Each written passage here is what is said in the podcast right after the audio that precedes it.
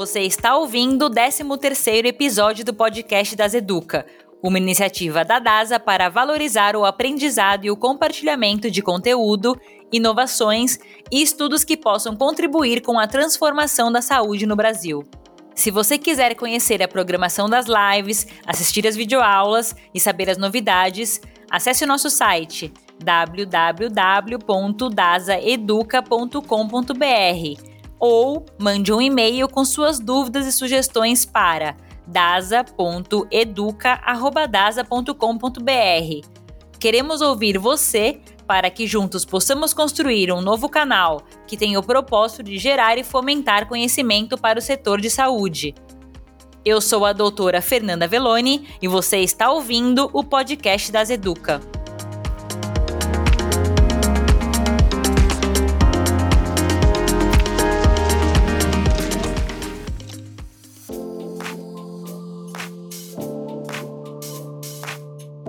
O futuro chegou.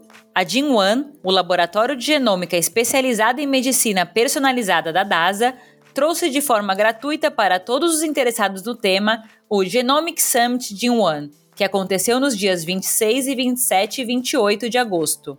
Uma experiência única com navegação em 360 graus que reuniu mais de 30 palestrantes ao vivo com os mais renovados especialistas da área. Foram mais de 20 horas de conteúdos totalmente gratuitos e uma audiência de 5 mil pessoas acompanhando o evento. No episódio de hoje, vamos conversar com o Dr. José Eduardo Levi, Head de Inovação, Pesquisa e Desenvolvimento em Biologia Molecular, e com o Dr. Ciro Martinhago, médico geneticista, especialista em reprodução humana, que vão nos contar um pouco sobre o evento e tudo o que aconteceu de mais interessante nas palestras.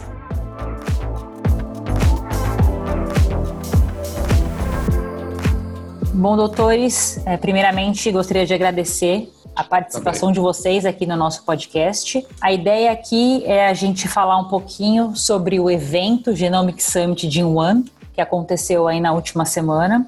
E inicialmente, assim, já logo, logo de cara, eu gostaria de perguntar a opinião de vocês em relação às contribuições desse evento para a saúde do Brasil. Então, considerando aí que foi um evento inédito, né, focado em genômica, 100% digital, ou seja, uma experiência nova para todos. Quais, quais seriam, então, as principais contribuições para a saúde do Brasil? Fernanda, eu acho que a principal contribuição sempre é é a forma como é apresentado os dados, né? Quer dizer, o Congresso, o webinar, né? Ele tem, ele tem um poder muito grande de informação, principalmente em momentos como esse, o qual a gente precisa Uh, né, a sociedade está em isolamento e há necessidade de que a informação continue sendo passada. Então, um evento como esse, se tratando apenas de genômica no Brasil, iniciando aí com a Lígia, com o Campana, mostrando aí o panorama disso no Brasil, né? mostrando a intenção uh, da Gene One, da DASA, em aprofundar conhecimento na área de genética humana, né?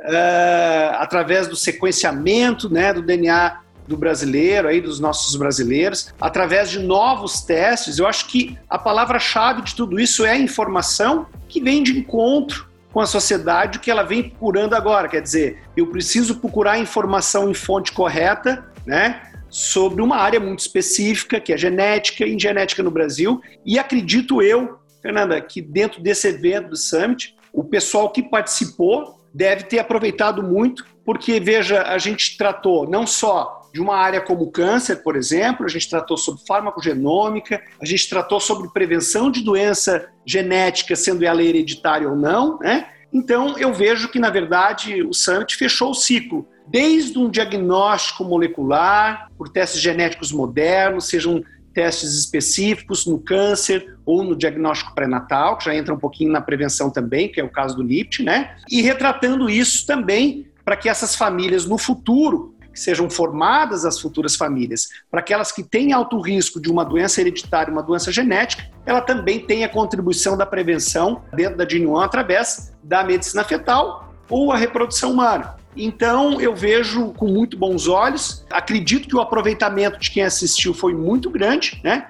E a contribuição maior que um evento desse possa dar é, como eu, como eu disse anteriormente, informação e a informação uh, gerada de fonte correta, direcionada a pessoas que têm aí uh, interesse numa área tão específica que é a área de genética humana. Doutor Levi, gostaria de acrescentar alguma coisa? Sim, eu, o que eu queria falar é que eu acho que o, a forma do Summit também foi, embora a gente esteja participando e fazendo muitas lives né, atualmente, ele foi além disso e fez a gente já, pelo menos para mim, foi a primeira vez que eu me imaginei participando de um congresso 100% virtual e o que vai ser com a melhoria ainda das técnicas de realidade virtual. Então, tem vantagem e desvantagem, eu acho que nada substitui ainda o olho no olho, o contato humano, né, a, é, a, parte social, mas, por exemplo, nós fizemos, foi um evento com palestras simultâneas, e você podia mudar de uma palestra para outra, de uma sala para outra, com um clique, o que é muito mais vantajoso do que você ter que levantar, sair de uma sala, abrir a porta, se distrair, perder tempo e ir para outra sala. E, além disso, os patrocinadores estavam lá com seus stands eh, virtuais, então também é uma visita muito mais direcionada e produtiva a visita a um stand, sem você ter que ter um stand, que são, né, enfim, estruturas custosas e tal. Então tem esse lado também da gente começar por um pé aí no, devido à Covid, claro, mas eu acho que isso já fez com que avançasse essas técnicas de, de, de meeting mesmo, né? Então isso foi muito interessante. Do ponto de vista que eu acho que foi muito bacana, como o Ciro comentou, a gente cobriu várias é, áreas que têm tido avanços muito importantes e significativos da medicina diagnóstica proporcionados pelos conhecimentos de genômica com palestras de excelente nível de várias áreas é, complementares e palestras curtas. Então, que é o que a gente está se acostumando mais agora, e no ambiente virtual também é melhor palestras curtas, com pessoas com capacidade de resumo, por terem vivido essas histórias, pessoas que estão dentro da área, muito bem selecionadas. Então, acho que foi é, um evento muito, muito sucesso por causa de, da forma que estava muito bem preparada e do conteúdo também que estava muito bem selecionado, sem entrar ainda no, no mérito da, da, técnica, que acho que a gente pode discutir depois. Né? Em Dude, e se tratando disso, é, complementando o que você falou, você que também está acostumado a frequentar congressos internacionais presencialmente, né? Eu não sei, Dude, mas eu, eu acredito que o aproveitamento do interessado em assistir a palestra, em assistir né, as aulas, é maior ainda do que o presencial. Por quê, Dude? Queria até ouvir tua opinião em relação a isso. Hoje, cara, a gente vai nos congressos internacional, Fernanda, e a maioria das pessoas, a cada slide que passa, levanta para tirar foto. Alguns desses congressos, inclusive, é proibido, mas não tem jeito. E, e Dude, você sabe, é, tem gente que dá risada, Fernanda. Quer dizer, uh, ah, para quem realmente vai para assistir, está interessado, a cada slide que passa, as pessoas levantarem celular, tirar foto, etc., tira todo o ponto de, de, de concentração. Tendo em vista o palestrante em casa, com conforto, dando excelente aula, os participantes, né? Uh, de repente o cara, como o Dude falou, o cara quer participar, não está gostando daquela aula, quer mudar, assistir uma outra aula, ele sai de dentro de um ambiente, bate a porta, aquela coisa toda que a gente sabe que a gente tenta evitar em, em, coisas presenciais. Mas a própria modernidade, como o celular, nos traz hoje, as pessoas não veem como não, não ali, não tira foto, mesmo num congresso europeu, por exemplo, de reprodução humana, que está claro, explícito, que é proibido o uso do celular dentro das salas, é quase que impossível você conseguir retirar isso. Então, do ponto de vista, eu queria muito ouvir a opinião do Dudu em relação a isso também, do ponto de vista, talvez, Fernanda, de aproveitamento, de conforto, de usufruir do palestrante, apesar de não ter tanto contato, que a gente também acha que isso é válido, né? Eu acho que da, do, do, ponto de vista de quem está acostumado a frequentar principalmente congressos internacionais, é, o aproveitamento foi enorme perto do presencial, que hoje em dia tem uh, essas variáveis, aí, infelizmente, né? E que pode atrapalhar muita gente que quer se concentrar. É, eu estou de pleno acordo. Acho que a concentração é maior num evento virtual para quem quer, né? Que está no silêncio da sua casa lá e consegue se concentrar melhor na, nas apresentações. Acho que a perda é mais da, da questão realmente de fora da sala de aula, né, os corredores, as, as, pessoas novas que você conhece, que aqui você não conhece ninguém, porque você está isolado na sua casa, e, e que são importantes também, faz parte da, da atividade humana perde-se um pouco da expressão do apresentador, né, onde ele ironias e brincadeiras e etc. Você perde a expressão facial, as pessoas, né, os latinos aí que falam com a mão, falam com o corpo, a gente perde isso um pouco. Mas enfim, eu acho que o ganho é enorme porque permite muito mais gente assistir. Essa que é a verdade, é uma democratização também. Perfeito, Ludi. E inclusive uh, muito bem lembrado sobre, né, quer dizer, o network, né, do, de que os congressos hoje, talvez seja uma das coisas que a gente mais tem benefício no congresso presencial é o network, trocar ideias ali presenciais, né? Mas que cada vez mais a virtual está sendo mais eficiente e, enfim, mas dentro das circunstâncias, eu acho que o evento ele alcançou o objetivo qual uh, o grupo queria mostrar, né? Mostrar essas novas tecnologias e até o próprio network acabou acontecendo de alguma forma, ainda um pouco tímida, né? Através de perguntas, a gente vê que não é a mesma coisa que uma sala de aula. A gente observa isso no dia a dia dos filhos, né? Que estão tendo aulas virtuais e que o rendimento não é o mesmo. Agora, em, tendo em vista a ciência, mostrando novidades, eu acho que, infelizmente, vai ser dessa forma até o começo do ano que vem, né? Legal, acho que foi bem interessante. A gente discutiu bastante aqui sobre o formato, né? É, além do conteúdo que a gente vai explorar um pouquinho mais para frente. Lembrar também aí algumas possibilidades, também umas facilidades, né, do, do ambiente virtual, que também é a disponibilização do material, né, em seguida, que pode que fica de fácil acesso para todos. Mas aí, como vocês também comentaram, a, a importância também da, das atividades presenciais, né?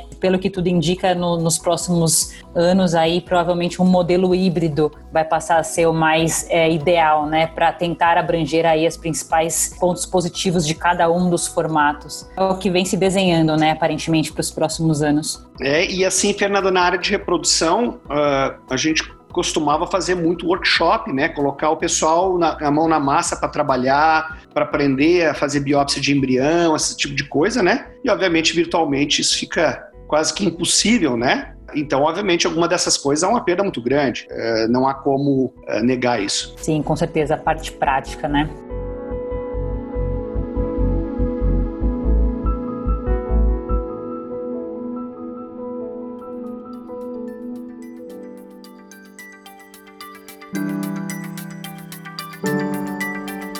Entrando um pouquinho então agora ao conteúdo em si do evento, né? Então a medicina genômica ela vem sendo cada vez mais utilizada, mais essencial em diversas áreas, como vocês já citaram. Então no evento foram abordadas as áreas então como oncologia, hematologia, ah, as doenças hereditárias, cardiologia, farmacologia, reprodução humana e se tiver faltando mais alguma coisa depois, por favor, me, me corrijam. E dentro dessas áreas, é, e idealmente até dentro de cada uma dessas áreas, o que, que vocês conseguiriam aí compartilhar com a gente a ser, digamos assim, destacado de dentro dos pontos mais interessantes de cada uma dessas áreas? Mas assim, na oncologia, junto com a área de medicina fetal, são as duas áreas onde eu diria a genética, né, em geral, não vou colocar só medicina fetal, mas a genética, são as áreas onde da medicina que tem se beneficiado mais, mais rapidamente das tecnologias de, de genômica, né, em geral. E na oncologia a gente trabalhou com quatro temas diferentes. O primeiro tema que a gente falou foi sobre recombinação homóloga. Então, recombinação homóloga, o modelo mais conhecido é o BRCA, né, do, do câncer de mama, onde o defeito genético é um defeito que impede é, a recombinação homóloga como um mecanismo de correção de é, erros, de danos ao DNA. Né? Então a gente tem, todo mundo tem esse mecanismo de recombinação homóloga ativo e porque isso acontece a todo momento e, algumas pessoas têm mutações hereditárias, o reparo. E esse modelo mais conhecido é, portanto, o BRCA em câncer de mama, mas ele tem sido é, mostrado também, isso já é uma novidade, em outros tipos de câncer que a gente nunca suspeitou que pudesse haver o envolvimento, então, de, de outros genes que não BRCA, que também estão envolvidos com recombinação homóloga. E o que está puxando esse desenvolvimento é principalmente a terapia. Então, tudo, tudo isso que a gente vai falar, principalmente se encaixa dentro desse novo conceito da terapia-alvo, né, a guided therapy, onde a gente, com a evolução da, da, da medicina terapêutica, onde você identifica o alvo, né, o que está errado naquela, naquele, quais são os, as proteínas, as oncoproteínas que estão governando é, o desenvolvimento daquela neoplasia e procura atingir esse alvo celular, gerando muito, muito um efeito muito mais efetivo e um, é, efeitos colaterais muito menores, porque você só atinge é, principalmente as células tumorais alvo que contém aquele erro genético. Então a doutora Kirsten Kims foi a primeira palestrante que falou sobre isso e mostrou os horizontes para onde está indo esses mecanismos de correção com combinação homóloga. Depois a gente tem uma, uma, outra palestra muito interessante da doutora Natasha Leigh, que é do, do, do, Canadá, que falou de câncer de pulmão. E câncer de pulmão é, acabou sendo o carro-chefe do desenvolvimento da genômica na oncologia. Então é, é onde os maiores avanços ocorreram, ainda hoje é onde você tem um maior número de alternativas de terapia-alvo portanto, guiadas pela, pelo conhecimento genômico, né? E a, a doutora, então, fez uma revisão de todo esse processo de evolução da medicina, medicina personalizada, a target therapy, é, olhando para o câncer de pulmão, que ainda é o, o, o, câncer mais letal que nós temos no mundo, é, continua sendo câncer de pulmão, mas com já resultados absolutamente brilhantes, perto do que a gente tinha antes do, do desenvolvimento da terapia-alvo, é, e, que, e muita coisa para vir daqui para frente também. Depois a gente teve uma palestra muito interessante de um pesquisador da Universidade de Iowa, do, dos Estados Unidos, que falou também, não deixa de ser é, medicina personalizada, mas ele falou do, da aplicação, principalmente de um teste que nós vem, estamos trabalhando aqui na, na que se chama Signatera, que é um teste diferente de tudo que a gente tem, mesmo em termos de medicina é, genômica é, personalizada. Por quê? Porque é um teste, esse é o teste que é o, o, paradigma da medicina personalizada. É um teste feito para o tumor daquele paciente. Cada paciente tem o seu teste. Então, é um teste que é, ele também está baseado em biópsia líquida, né, que tem sido a grande é, vedete da, da medicina, é, da oncologia diagnóstica nos últimos dois, três anos, e, e explodiu basicamente a nossa possibilidade de enxergar é, as alterações genéticas do tumor através do plasma do paciente e não mais do tecido tumoral, então reduzindo assim a necessidade de biópsia em muitos casos, principalmente no monitoramento. E esse teste é um teste em que você, na hora do diagnóstico, trabalha sim com a biópsia, com o tecido é, tumoral, de tumores sólidos, e faz um, um exoma daquele tecido. Então, você sequencia lá 5 mil, 8 mil genes é, que a gente sabe que estão envolvidos e outros tantos que não estão envolvidos. Mas o objetivo aí não é a, a busca das mutações dos genes como KRAS, NRAS, MYC, P53, enfim, todos esses genes, todos os oncogenes que a gente conhece. Mas sim é, identificar 16 mutações que esse paciente tem em seu tumor e não nas células normais e que, por uma análise filogenética altamente sofisticada, nós sabemos que o tumor não vai perder essas mutações, são as mutações que a gente chama de mutações tronco, mas que não necessariamente têm relação com a origem do tumor ou mesmo com é, é, a, a manutenção do tumor. Mas elas estão lá e a gente sabe que dessas 16, a maioria delas vai permanecer por toda a história oncológica do paciente. E a partir daí é montado então um ensaio de 16 mutações para seguir no plasma do paciente ao longo da sua vida é, oncológica, do tratamento. E basicamente é muito simples a interpretação. Quando essas mutações são detectadas e elas são quantificadas, quando tá, o tumor está presente. Quando elas desaparecem, o tumor não está mais presente. Então, é, e aí já tem vários trabalhos publicados com essa tecnologia das melhores revistas é, médicas de JAMA, Journal of Clinical Oncology, Lancet, New England, etc., com estudos clínicos mostrando como é válida essa abordagem, não só é, em, em, em, diferentes tipos de tumores sólidos. E ela, a, o interessante é que esse tipo de informação, é, ela antecede a recidiva, por exemplo, é, verificada por técnicas de imagem, em meses até anos. Ou seja, ela está detectando uma quantidade de células tumorais na recidiva muito pequena, onde a tua chance de intervir é muito maior de ter sucesso também. Então, na verdade, é uma nova era da oncologia com diagnóstico não invasivo uma possibilidade de monitoramento com uma nova técnica que vai muito mais é, é, no detalhe, no mundo muito, mais no micromundo do que o que nós temos em termos de imagem, que tem sua limitação em termos de, obviamente, de, do tamanho daquela manifestação é, tumoral. E por último, foi uma palestra um oncologista brilhante aqui do Brasil também, que todos conhecem, Dr. Buzaide, que falou sobre um tema das assinaturas genéticas em câncer de mama. Então, em câncer de mama, hoje a gente tem pelo menos três ou quatro testes que enxergam as assinaturas da, daqueles tumores. O que, que, são as assinaturas? São as mutações que estão associadas com aqueles é, tumores e de mama. E os testes são mais ou menos, a grosso modo, são testes é, semelhantes, mas o Dr. Buzaide esmiuçou em cada momento do câncer de mama, qual é o teste que tem aplicação melhor, qual é o teste que tem aplicação pior, onde ele recomendaria usar um, onde ele recomendaria usar o outro, em relação à terapia adjuvante, em relação à hormonioterapia e etc. Então, para a massa né, de, de, de oncologistas, mastologistas que estavam acompanhando, deve ter sido muito interessante, porque você não encontra uma revisão tão ampla, comparativa, de alguém que tem uma experiência pessoal imensa com esses diferentes testes, com diferentes assinaturas. Eu não conheço outra pessoa que tenha tamanha experiência. E falou de uma forma muito clara, muito simples e muito direta. Então, acho que foi também uma palestra que acrescentou muito para quem assistiu. Então, a, a, de forma geral, foi esse o panorama da, da, da oncologia.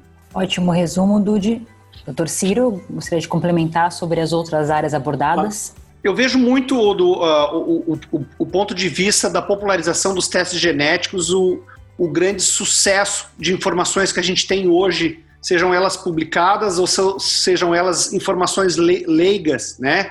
Colocadas aí é, em redes sociais, etc. Por que, que eu estou dizendo isso, Fernanda? Através da, da, de uma tecnologia que a gente chama de NGS, que é uma tecnologia de sequenciamento de DNA, eu costumo dizer que ela começou a popularizar os testes genéticos pelo fato de que você, pela primeira vez, consegue analisar grandes regiões do genoma, ou até mesmo todo o genoma, ou, até, ou, ou apenas os genes, os 25 mil genes, né? De vários pacientes ao mesmo tempo, em um equipamento só. Então, isso popularizou por quê, Fernanda? Por conta de diminuir drasticamente os custos de análise. Uh, haja visto que toda essa tecnologia que o Dude colocou muito bem, né, é, toda ela está aí presente por conta de que a gente consegue hoje sim sequenciar todo o nosso genoma e até mesmo com uma promessa aí de sequenciar o nosso genoma por 100 dólares. Então, o que é a dificuldade atualmente, Fernanda? É como você olha esses dados e interpreta esses dados, né? Uh, não só para doenças, como é o caso das doenças raras, né? Foi colocado ali, quer dizer, tem um ponto ou fora do lugar, tem uma letrinha fora do lugar, né? Esse defeito no, no gene qual nós chamamos de mutações, como também visualizar regiões as quais é, que são genes responsáveis pelo, pelo metabolismo das drogas, a gente falou isso muito bem, que é a farmacogenômica, ou seja, tendo em mão o conhecimento do nosso genoma. Primeiro a gente está tendo né, o sequenciamento completo do genoma, a gente ainda não interpreta tudo mas a gente já consegue tirar pequenos pedaços dessas informações e trazer aí o diagnóstico de doenças raras, que foi muito bem colocado ali, de várias formas, inclusive iniciando com uh, esse sequenciamento do DNA do Brasil. Uh, depois, modificações de algumas letrinhas, as quais a gente aplica isso na farmacogenômica, né? A personalização uh, do tratamento genético, isso para mim não há dúvida, uh, no futuro muito próximo Uh, uh, cada vez mais isso bate na nossa porta. Haja, vi haja visto que na Inglaterra a medicina é pública e a farmacogenômica já está sendo utilizada uh, a população geral. Por quê? Porque desde que, do ponto de vista que você banca o próprio tratamento, obviamente você quer que esse tratamento seja mais efetivo, com menos efeitos colaterais. Em se tratando de câncer, são milionários uns tratamentos como esse, né? Quer dizer, você evitar alguns tratamentos, como o Dude falou, ou já de cara saber com que tumor você está tá lidando e usar a medicação mais eficaz, né? quer dizer, todas essas informações são trazidas através desse sequenciamento e vamos um pouquinho além ainda, que seria a epigenética, né? É a forma como esses testes que o é, colocado aí, quer dizer, não é só a mutação no gene, é a forma como ele está se expressando, hiperexpressando, hipoexpressando, etc., né? Quer dizer, então, através da, desse Next Generation Sequencing, que é o sequenciamento do nosso DNA de nova geração, quer dizer, ele trouxe primeiro a informação e agora está trazendo os frutos disso, que ainda há um longo caminho, Fernanda, pela frente, mas toda essa informação trazida no Summit uh, sobre tratamentos, sobre diagnóstico, sobre terapeuta, sobre a terapia, a terapia dessas doenças, ela vem através, primeiro, da informação uh, das nossas letrinhas do nosso DNA, que, ve que veio através da popular popularização dos testes, que é o NGS que trouxe isso, e a promessa é que cada vez se torne mais popular, por ser ainda testes caros, porém muito mais baratos. Só para você ter uma ideia, em 2011, 2012, que começou o teste do exoma os 25 mil genes, era um teste que custava aí 12 até 15 mil reais. Hoje ele custa metade desse valor. Fora a interpretação e a informação que se traz com todo esse tempo. Quer dizer, ainda tem muita informação para vir, porém a gente já tem muita informação uh, a qual a gente já sabe lidar muito bem com ela e já está utilizando, inclusive, na prevenção, que foi o caso que a gente mostrou na medicina uh, em reprodução humana e diagnóstico pré-natal, quer dizer, você utilizar essa informação a favor do casal, uh, a favor daquela família, para prevenir a recorrência de doenças genéticas, hereditárias ou não, como também tratar as pessoas que aqui já estão, quer dizer, vidas que já nasceram e que precisam de um atendimento mais personalizado, mais humanizado e que atinja o alvo de uma forma uh, mais específica e com menos efeitos colaterais. Quer dizer, veja, a gente junta a informação sobre todas essas verticais as quais foram colocadas no Summit aí. E o grande, vamos dizer, super-herói dessa história toda é a tecnologia, é o bioinformata, né? não é tanto para o geneticista, o qual consegue uh, pegar todo esse quebra-cabeça que é o nosso DNA, juntar e mostrar aí um panorama do que nós somos, pessoas Uh, uh, somos tão individuais, quer dizer, com tendências próprias, características próprias, e essa é a tendência da medicina do futuro, a medicina personalizada, através da análise dessas pequenas diferenças, que é por volta de 1% do nosso genoma entre uma pessoa e outra, Fernanda. Excelente. Então, acho que ficou claro aqui que nós tivemos. É referências mundiais, né, palestrando dentro deste evento. Fica claro também que acho que foram debatidos temas tanto específicos, né, como por exemplo relacionados a determinadas doenças, mas foram discutidos também temas mais amplos e abrangentes, como vocês falaram aí diversas vezes, a medicina personalizada, né, a medicina de precisão, o diagnóstico certo, o tratamento certo para o paciente certo. E claro que no fim disso tudo o que importa é, é otimizar o tratamento, é melhorar o desfecho do paciente, mas isso tem um impacto grande também é, na atuação dos profissionais de saúde, né, que vão precisar aprender a lidar com todas essas mudanças. E nesse sentido, para os nossos profissionais assim de saúde que estão aí já em atuação, é, qual que é a mensagem final, assim, qual que é a mensagem deste evento para eles? Bom, a mensagem que é meio pretensioso, né? Mas acho que a mensagem principal é fiquem de olho na genômica. Não dá mais para fazer medicina de alto nível sem conhecer esses testes. É claro que nós, no nosso lado, que trabalhamos com diagnóstico, vamos estar sempre abertos a colaborar. Nenhum clínico que faça uso desses testes tem condição de conhecer no detalhe como a gente, na velocidade que esses testes evoluem, mas a gente tem essa incumbência e essa responsabilidade de trazer o que existe de melhor, de mais aplicado e colocar à disposição e está sempre aberto para discutir. Mas eu acho que a mensagem é essa agora, tem que saber pedir, tem que saber como usar. Existe uma tentativa, inclusive foi um dos alvos de, de, de aulas também, de popularizar esses testes, colocar esses testes no rol da ANS,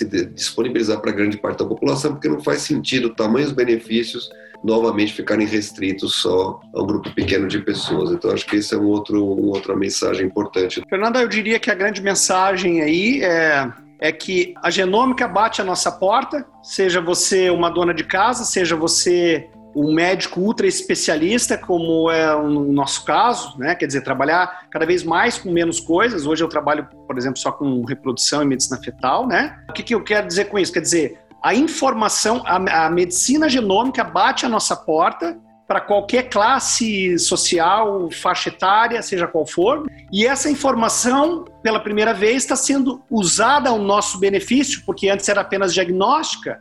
Eu dizia, olha, você tem isso, não tem muito o que fazer. Agora o Dude mostrou muito bem que essa informação está tá sendo usada a nosso favor, que nós chamamos de medicina moderna, e claro, o mais importante, os tratamentos estão sendo mais efetivos e o custo dessa medicina, apesar dos testes ainda ser caros, possivelmente está sendo economizado milhões e milhões de reais com tratamentos uh, mais direcionados, através da detecção da, da, da, da mutação no câncer, por exemplo, ou através do direcionamento da terapêutica em si. Então, a palavra-chave é informação, está sendo usufruída uh, e através dela a gente já está prevenindo e tratando doenças as quais, quando eu entrei na faculdade, talvez fossem impensáveis. E a pergunta é: qual tratamento será o próximo? Qual doença nós vamos descobrir e tratar no futuro? E é, e é aí onde vem a mensagem, talvez, dizer é que deve ter uma continuidade, né? O Summit 2021 para trazer essas informações que ainda nem foram geradas, serão geradas aí durante o ano.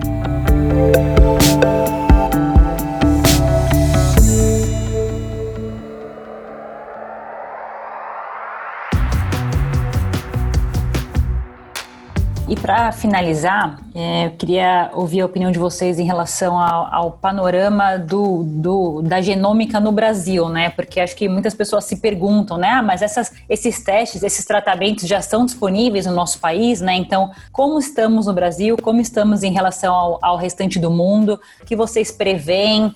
para o país, assim, nesses anos que virão, nesse futuro próximo, só para a gente ter uma ideia mais ou menos do Brasil em relação ao mundo. Eu, eu acho que, a, que, o, que o Ciro colocou, a gente vive esse, esse dilema, né? Então, os testes aparentemente são caros e por isso não são implementados, mas o que, o que a gente precisa avançar é amadurecer como sociedade. É a questão da custo-efetividade desses tipos de testes. Então, ainda é muito é, imaturo a análise de custo-efetividade, análise, análise econômica em geral em saúde por diversos motivos que eu não vou entrar no, no mérito aqui, mas tanto o setor público quanto o setor privado é, olham para o custo do exame e não para o custo geral do paciente. O que esses é, testes, não todos, obviamente, mas alguns deles têm mostrado, é que eles economizam dinheiro, uma vez instituídos nos, nos sistemas, tanto faz ser público ou privado de saúde, por uma série de razões, mas basicamente porque fica mais barato cuidar, porque o tratamento é melhor.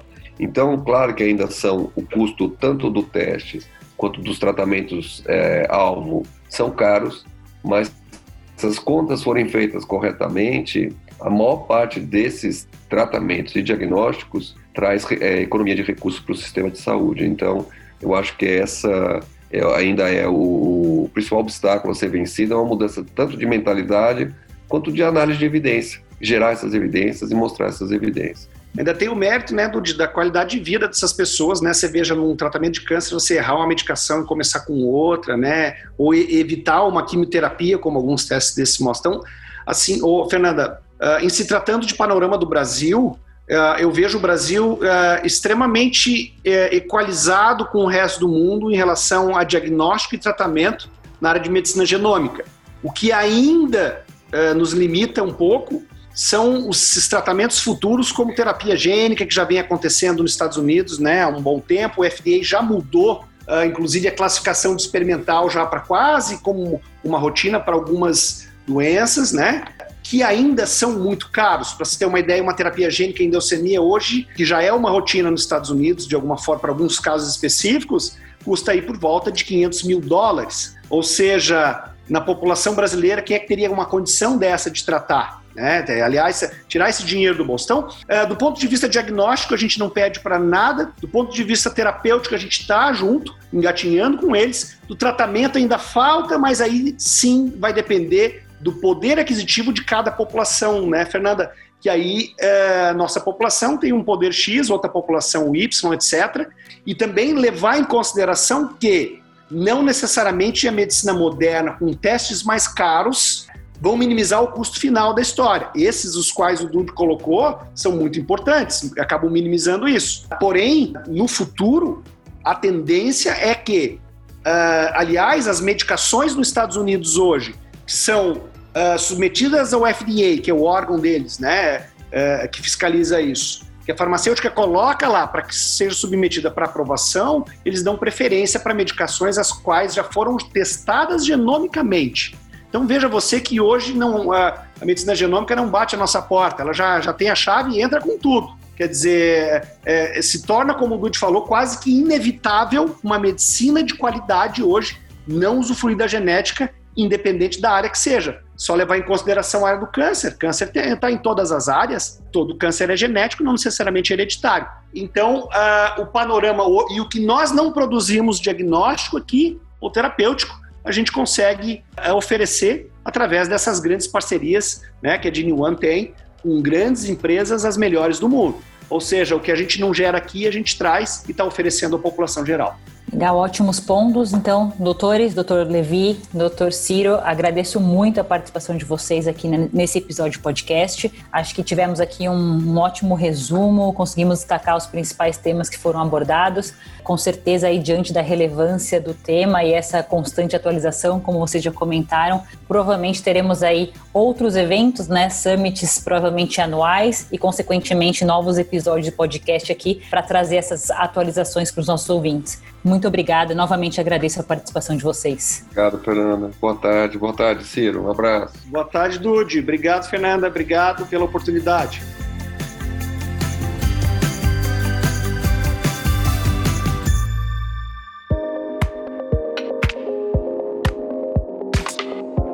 Você acabou de ouvir o podcast das Educa com a participação do Dr. José Eduardo Levi, Head de Inovação, Pesquisa e Desenvolvimento em Biologia Molecular, e com o Dr. Ciro Martinhago, médico geneticista especialista em reprodução humana. Não esqueça de seguir o podcast das Educa e compartilhar com seus conhecidos. E caso você tenha alguma crítica, dúvida ou sugestão, é só nos enviar um e-mail para dasa.educa.dasa.com.br que responderemos no próximo podcast, que tem episódios novos todas as quintas-feiras no Spotify, Deezer, iTunes, Google Podcast ou na sua plataforma preferida. E se você quiser saber mais da E se você quiser saber mais sobre os dados relacionados ao novo coronavírus, acesse dadoscoronavírus.dasa.com.br. Até a semana que vem e não se esqueça, lave bem as mãos e use máscara.